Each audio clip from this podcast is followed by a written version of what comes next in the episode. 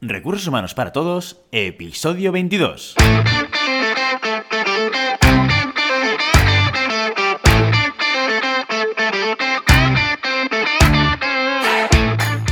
Bienvenido y bienvenido a Recursos Humanos para Todos, tu podcast semanal sobre recursos humanos. Podcast que podrás encontrar en iVoox, Spotify y iTunes y en nuestra página web www.sdhumancapital.com donde también podrás encontrar contenido en nuestro blog e información sobre nuestros servicios. Este podcast está pensado para profesionales de recursos humanos, gerentes o jefes de equipo, y podrás encontrar técnicas, consejos, ideas, conceptos y noticias sobre la gestión de personas, eso sí, con un enfoque práctico y aplicable. Mi nombre es Guillermo, socio en SD Human Capital, y hoy os traigo un tema muy interesante. Hoy vamos a hablar de una de las habilidades más necesarias para poder liderar equipos en una organización, que es comunicar. Comunicar es seguramente una de esas competencias que vamos a encontrar más repetidas en cualquier diccionario de competencias de múltiples organizaciones. Y eso no es un sinsentido.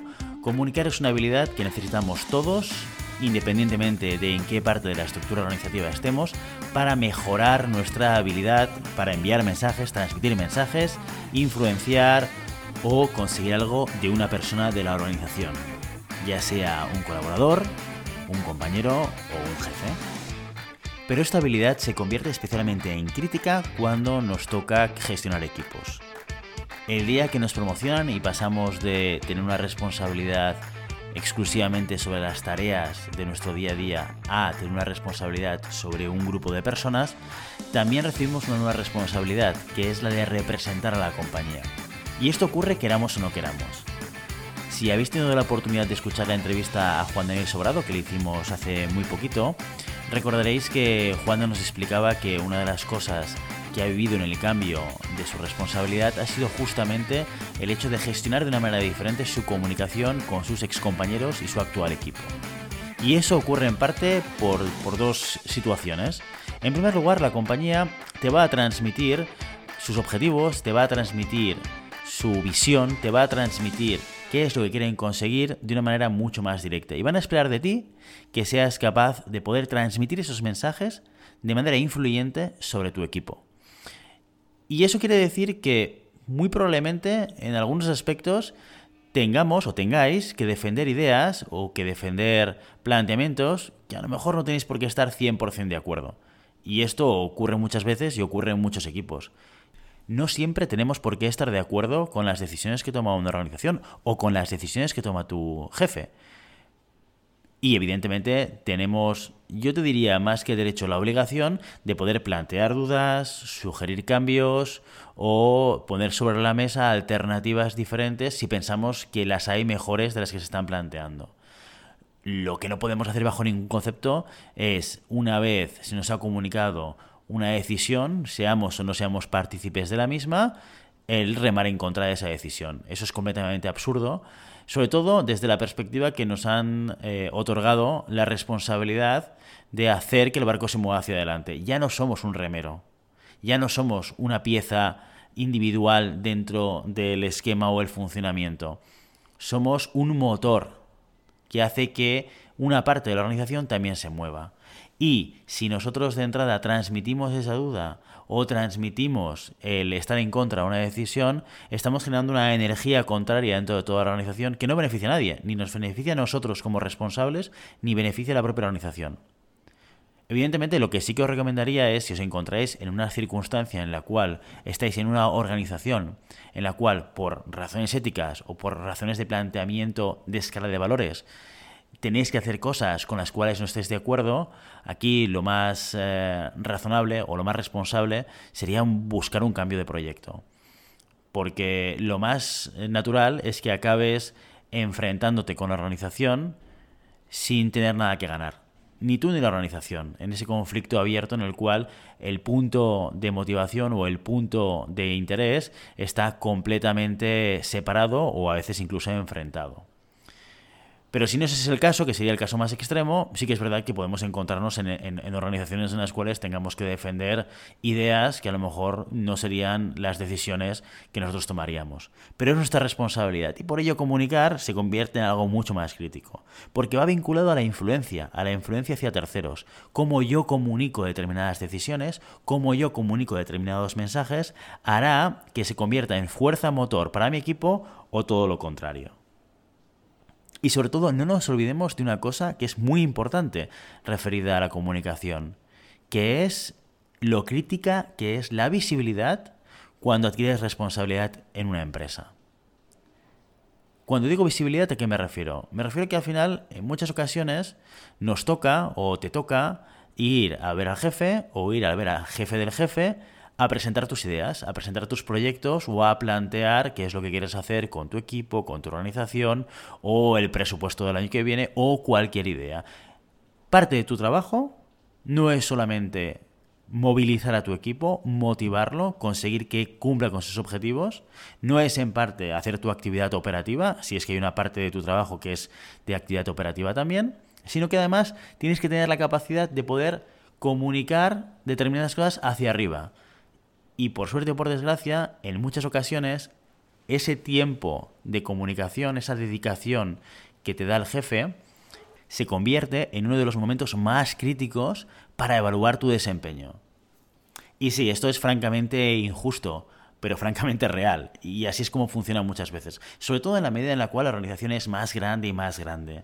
Donde tenemos una estructura en la cual hay un jefe, hay un jefe del jefe, hay un jefe del jefe del jefe, que a veces pasa por nuestras oficinas una o dos veces al año simplemente para escuchar cómo va el negocio. Y es en esos momentos en los cuales tenemos toda la atención de ese jefe y que él, consciente o inconscientemente, va a utilizar como referente para valorar nuestro desempeño. Francamente injusto, pero se convierte en una de las razones críticas por las cuales cualquier jefe de equipo, cualquier responsable de departamento debería preocuparse por sus habilidades para comunicar, por sus habilidades para hacer presentaciones. Una de las primeras preguntas que nos podemos hacer respecto a las presentaciones es ¿qué peso tiene el don contra el método? ¿Qué quiere decir? Todos conocemos gente en nuestro entorno que tiene más facilidad para comunicar. Gente que parece que le planteas un tema sobre la mesa y puede desarrollarlo de manera estructurada, con interés, explicando historias interesantes, manteniendo a la gente con muchísima atención sobre lo que está contando. Todos tenemos a nuestro alrededor gente que de manera natural tiene la tendencia a captar la atención de los demás. Cuando vamos a cenas con nuestros amigos y siempre hay uno de los 4, 5, 6 o 10, que monopolizan gran parte de la atención de la mesa en las historias que están contando. Estos son explicadores de historias, contadores de historias naturales. Y de esos los hay. Y eso no quiere decir que si tú no eres uno de ellos, seas una persona que no tenga capacidades para poder comunicar. De hecho, seguramente no estaría muy errado si os digo que el 80% del el impacto de una presentación está basada en la preparación de la presentación. No tanto en nuestra capacidad de inspiración o no tanto en nuestra capacidad o habilidad innata para poder comunicar. Evidentemente esto te va a facilitar mucho la vida, porque ya tienes de alguna manera una estructura mental que te permite ordenar los contenidos, que te permite ordenar aquello que quieres explicar de una manera interesante y que también probablemente tengas esa capacidad de poder adaptar el mensaje a la gente que tienes cerca de ti. Y si eso lo tienes innato, fantástico. Pero también fijémonos en una cosa, hay muchísima gente con esta habilidad que cuando tú le preguntas, oye, ¿cuál ha sido tu experiencia presentando? Muchas veces, en muchos casos, lo que te dicen es, cuando no me las he preparado. Independientemente, y fijémonos, ¿eh? incluso en aquellas ocasiones en las cuales estoy repitiendo la misma presentación varias veces. Si no dedico tiempo a prepararla, lo más probable es que tenga problemas el día que ejecute esa presentación. Con lo cual, 80% preparación, 20% inspiración. Esto es un esquema que veréis que se da.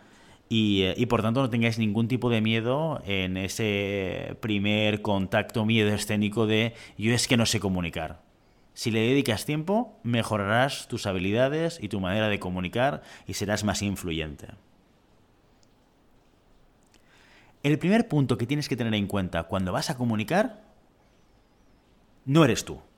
Que eso es muchas veces lo que de manera natural pensamos. Preocuparme en el yo, en el cómo estoy comunicando, en el qué estoy comunicando, en la manera en la cual estoy comunicando, con mis movimientos, con mis gestos.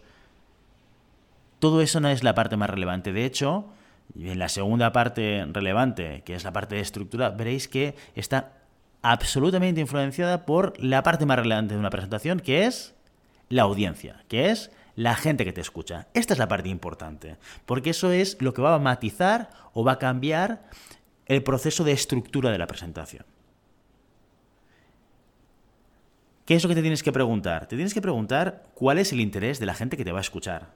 Te tienes que preguntar qué es lo que les aporta lo que tú les vas a explicar. Te tienes que preguntar de en qué medida, de qué manera es útil lo que tú estás explicando. O de qué manera lo que tú explicas lo explicas de una manera novedosa, diferente, más entretenida. Estos son elementos de contexto, porque van a variar. Puedes tener una presentación estandarizada, que en contenido sea la misma, pero que en la medida en la cual tú la estés presentando a un tipo de audiencia diferente, vas a tener que adaptar ese mensaje, vas a tener que adaptar la estructura para conseguir uno de los objetivos principales de comunicar, que es conectar con la audiencia. Si no conectas con la audiencia, lo más probable es que el mensaje no haya pasado, es que no hayas hecho pensar a la gente, es que no hayas hecho sentir a la gente.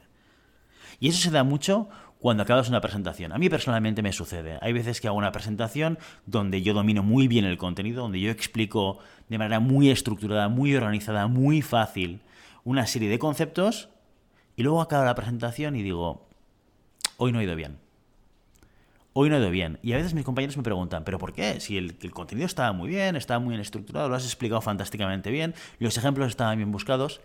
Sí, pero hoy no he conectado con la audiencia. Lo he podido notar, lo he podido sentir. Cuando tú conectas con la audiencia, la audiencia viaja contigo durante la presentación. En los momentos altos de la presentación notas las emociones que suben y en los momentos bajos notas que bajan. Esto es muy de sensaciones, pero os puedo garantizar, seguro que todos aquellos que habéis vivido presentaciones y habéis pasado, habéis conseguido dar el paso de no centraros en vosotros y, centraros en la audiencia, que esto lo habréis notado y lo habréis vivido. No es una cosa que sea ciencia ficción. Una vez tenemos clara cuál es la audiencia y qué es lo que les puede interesar, lo que les aporta, lo que les es útil, etc., vamos a entrar en el segundo elemento fundamental, que es, que es o son los elementos de preparación. Aquí una primera pregunta que muchas veces eh, nos hacen es ¿cuánto tiempo debo dedicar a preparar una presentación? Hay diferentes respuestas para ello. Hay una respuesta muy habitual que es para un minuto de presentación requieres de una hora de preparación. Esto seguramente es variable, dependerá del tipo de presentación que vayas a hacer. Si es una presentación más comunicativa o es una presentación más formativa o es una presentación más de impacto y de show, seguramente el tiempo de dedicación puede variar. Porque en una más comunicativa quizás hay determinados detalles que no debas trabajar tanto, porque no estás buscando unos impactos de sorpresa determinados. En cambio, cuando montas un show, probablemente sí que estemos hablando de ese ratio mínimo de un minuto a una hora. En cualquier caso, en cualquiera de estos, en cualquiera de estos formatos que estamos hablando, habrá tres cosas que tendrás que preparar. La primera es el core de la presentación, que es el contenido. Aquí, ojo, porque el gran riesgo cuando hablamos de la parte de contenido es el no saber dónde pararnos. Cuando queremos enviar un mensaje, muchas veces pensamos, bueno, eh, voy a explicar esto, y eh, voy a añadir un detalle adicional anterior para que se entienda bien cuál es este contenido. Pero luego tengo que explicar también en paralelo otros contenidos que me ayuden a soportar esta idea principal. Y en la medida en la cual tú vas estructurando y vas pensando en los contenidos, más contenidos te surgen y más ideas salen muy importante en toda esta fase. No está mal que empecemos con un brainstorming. Yo personalmente suelo iniciar la preparación de mis presentaciones con una lluvia de ideas mm, desorganizada, eh, en la cual voy apuntando en una hoja o en varias hojas ideas que salen de mi mente relacionadas con el concepto principal, ¿vale? Para luego ir pescando aquellas más importantes. Porque lo importante y lo relevante es simplificar el contenido hacer eh, o elegir aquellos argumentos que sean fáciles y sencillos de entender y cumplir por lo menos el objetivo de transmitir una o dos ideas clave. Mm, todo lo demás, todo lo demás que sustente la presentación, eh, deberá ayudarnos a transportar esa idea de un punto de no conocimiento a un punto mm, de interiorización por parte de la audiencia. Pero es importante que estos contenidos estén estructurados. Nos hemos encontrado, seguro, y os habréis encontrado vosotros muchas veces, presentaciones en las cuales hay ideas inconexas. Te explican una cosa, muchas veces soportadas por un PowerPoint. Ahora hablaremos del PowerPoint. Con una, una diapositiva en la cual se expresa una idea, una segunda diapositiva que sin conector alguno expresa otra idea, una tercera diapositiva que expresa otra idea, y eso no es que esté mal, es que está fatal, ¿no? Pero el, por qué, ¿por qué está fatal? Está fatal porque no ayudamos a que eh, las personas que están escuchando entiendan con facilidad cuál es el mensaje que queremos transmitir el cerebro va a estar buscando orden en todas las ideas que estamos emitiendo, estamos comunicando. Y eh, si no les damos eh, los elementos necesarios para hacer de conectores de ideas, vamos a estar pidiendo al cerebro que genere un esfuerzo mental para poder él ordenar las ideas que le estamos eh, transmitiendo. Cosa que no nos interesa en absoluto. A nosotros lo que nos interesa es que el mensaje provoque una cierta motivación, un cierto movimiento mental, pero que no genera un esfuerzo eh, relevante. Si yo estoy explicando cosas que no tienen conexión entre ellas, es fácil que la gente vaya a desconectar. Si yo estoy explicando conceptos que no están relacionados unos con otros, es fácil que la gente acabe desconectando. Con lo cual tenemos que trabajar mucho el orden de esos contenidos, simplificar los contenidos, hacer argumentos fáciles y organizarlos y ordenarlos de manera lógica para que la gente pueda digerirlos lo más fácilmente posible. Idealmente, explicando una historia. Las historias, introducción, nudo y desenlace, el viaje del héroe como una metodología conocida de construcción de historias, son estructuras que ayudan a enviar el mensaje. Con lo cual, todo lo que sea convertir en historia una serie de contenidos siempre nos va a ayudar. El siguiente punto de los elementos de preparación es el formato, son las herramientas. ¿Qué voy a utilizar yo para presentar? Aquí hay diferentes herramientas, por suerte o por desgracia, la tecnología nos ha enviado fantásticas herramientas eh, como el PowerPoint o como Keynote para quien trabaje en Mac. Lo cierto es que estas herramientas, que son maravillosas, se pueden convertir en eh, la mejor manera de destrozar una buena presentación. Un PowerPoint nos ayuda fantásticamente a estructurar contenidos. Porque en un formato de diapositivas, pues yo puedo ir introduciendo los contenidos y eh, cada diapositiva sea un concepto o, pocos conceptos y ver cómo de diapositiva en diapositiva yo voy estructurando mi mensaje. Yo, de hecho, mm, en mi experiencia personal, lo que suelo hacer es un brainstorming de ideas y después utilizo el PowerPoint como ordenador de las ideas. Intento construir la historia diapositiva a diapositiva, viendo que tenga sentido. ¿Cuál es el gran riesgo del PowerPoint? Que se convierta en el centro de la presentación. A veces intentamos utilizar el PowerPoint como una herramienta para no olvidarnos cosas. Así que introducimos contenido y contenido y letra y letra para que, por si acaso, si yo me olvido de algo, siempre puedo mirar atrás y ver lo que yo quería explicar.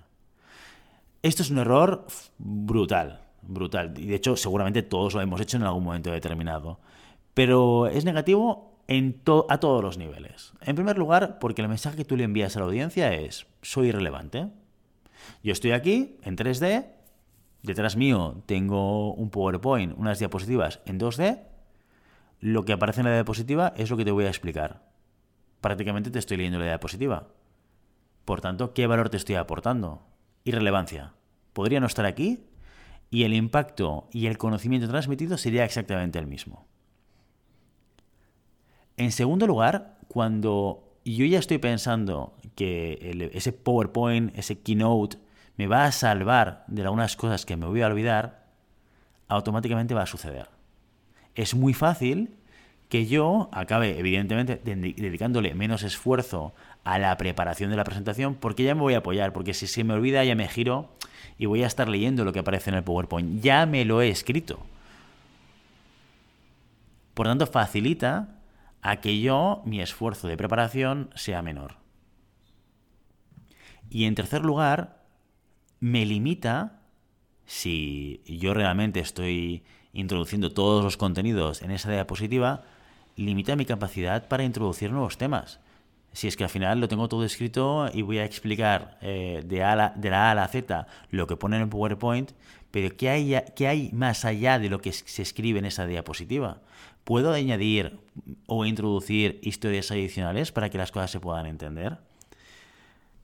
Vistos todos los riesgos que tiene un PowerPoint o un Keynote, y yo, sinceramente, sin ser un detractor de la herramienta, yo creo que es un facilitador, depende de cómo lo utilices, sí que intentaría minimizar el, contenido y el uso de esas herramientas se puede convertir en, una herramienta de show absoluto. Yo he visto gente que hace absolutas virguerías con las animaciones, eh, con la interactividad del PowerPoint, con la música. Hay mil elementos que se pueden utilizar para convertir una presentación en una presentación mucho más espectacular.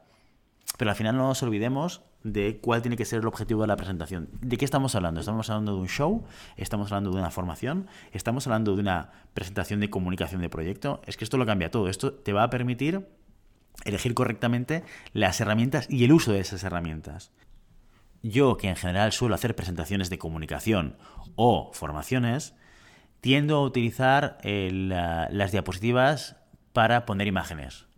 Imágenes que evoquen el mensaje que quiero transmitir, que me recuerden aquello que quiero explicar y que transmitan a la gente que me está viendo o que me está escuchando algo no directamente relacionado con lo que explico, pero que sea un apoyo hacia el contenido que estoy explicando. Y en tercer lugar, de estos elementos de preparación que os enumeraba, el contenido, el formato de herramientas, estaría la puesta en escena. La puesta en escena es el cómo transmito ese contenido. Cosas que tenemos que tener en cuenta. Y ahora sí que seguramente son cosas que tienen que ver con mi forma de comunicar. Cosas que desde mi punto de vista son claves son, por ejemplo, el tono de voz, tenemos que utilizar el tono de voz como una herramienta de comunicación. Depende de lo larga que sea la presentación, es importante jugar con las subidas y las bajadas, es importante cambiar el tono de voz, hacer énfasis en aquellas partes que consideramos que son relevantes y jugar con las velocidades, porque eso va a transmitir dinamismo a nuestra comunicación, a nuestro contenido. ¿Cuántos de nosotros conocemos gente que tiene un tono de voz eh, estable? Y que parece que no transmite emoción. La emoción es una de las principales palancas para conseguir conectar con la audiencia. Con lo cual, renunciar al uso del tono de voz como herramienta de conexión es algo que seguramente no debemos hacer. En la puesta en escena hay una herramienta muy potente que es el humor. El humor nos permite también conectar con esa emoción de, la audiencia, hacer que lo que estemos explicando se convierta en una historia y hacer que lo que estemos explicando tenga un impacto en eh, la manera eh, en la que se siente el público. Ahora, el recurso del humor es un recurso arriesgado también porque aquí sí que tendremos que entender muy bien qué tipo de audiencia que tenemos. Podemos construir una presentación con puntos de humor muy específicos, muy concretos, muy bien pensados, con historias realmente jocosas, que si tenemos una audiencia muy seria, se pueden convertir en todo lo contrario. Podemos conseguir que el mensaje llegue, pero que no provoque lo que nosotros estamos buscando. O al revés, o hacer eh, humor de unos temas que son muy técnicos y que la audiencia a la que vamos a comunicar, pues realmente no les transmite absolutamente nada. El humor es una técnica fantástica, pero hay que saber utilizarla.